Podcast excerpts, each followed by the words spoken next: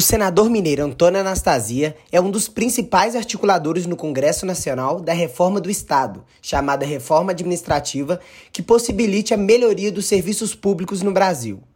A matéria, uma proposta de emenda à Constituição, foi enviada pelo Poder Executivo ao Congresso e agora está tramitando na Câmara dos Deputados. Nas últimas semanas, foram realizadas diversas audiências públicas com especialistas, representantes de sindicatos de servidores e de órgãos do governo e da sociedade para debater e aperfeiçoar a proposta. Com essas sugestões, o relator da matéria na comissão especial, deputado Arthur Maia, apresentou seu relatório, modificando substancialmente a PEC original.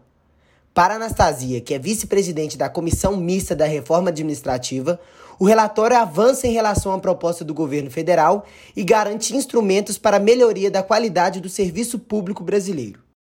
A proposta original do governo, da qual eu sou e era muito crítico, estava permeada de equívocos técnicos e, de fato, a meu juízo, não iria aperfeiçoar a administração pública brasileira. Ao contrário, iria trazer mais confusões e dificuldades.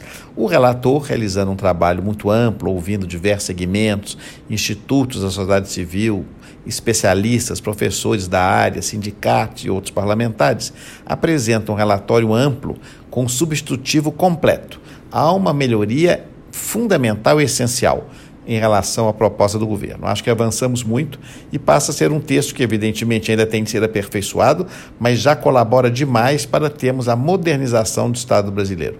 A estabilidade está mantida como instituto e, da mesma forma, a necessidade de termos tão somente um regime jurídico no Brasil, que é o regime jurídico administrativo. Um dos mais importantes dispositivos da PEC diz respeito à incorporação da gestão de desempenho na legislação. Esta ferramenta, que já é bastante utilizada nas organizações privadas, busca a otimização da produtividade, com a entrega de resultados concretos em favor da população. Com a incorporação dessa cultura, poderão ser estabelecidos critérios e metas a serem cumpridos pelos órgãos e pelos próprios servidores. Tudo isso com foco em melhorar a gestão da máquina pública. Além disso, a PEC trata da eliminação de alguns benefícios, como licença premium, promoção por tempo de serviço e férias superiores a 30 dias para os futuros servidores, sem mexer nos chamados direitos adquiridos. A proposta também estabelecerá critérios claros para a contratação temporária, que deverá ser pelo prazo determinado de no máximo 10 anos, mediante seleção simplificada e que também estará submetida à avaliação de desempenho. Segundo Anastasia, essas mudanças serão importantes para aperfeiçoar a administração pública no Brasil. São pontos importantes que foram colocados e preservados como estão hoje na Constituição pelo relator, e acho, portanto, que temos aí uma boa partida para avançarmos, o que significa na redução de privilégios, no prestígio, avaliação de desempenho como forma fundamental de nós estimularmos os bons servidores e, eventualmente, afastarmos ou requalificarmos aqueles servidores que têm um desempenho insuficiente.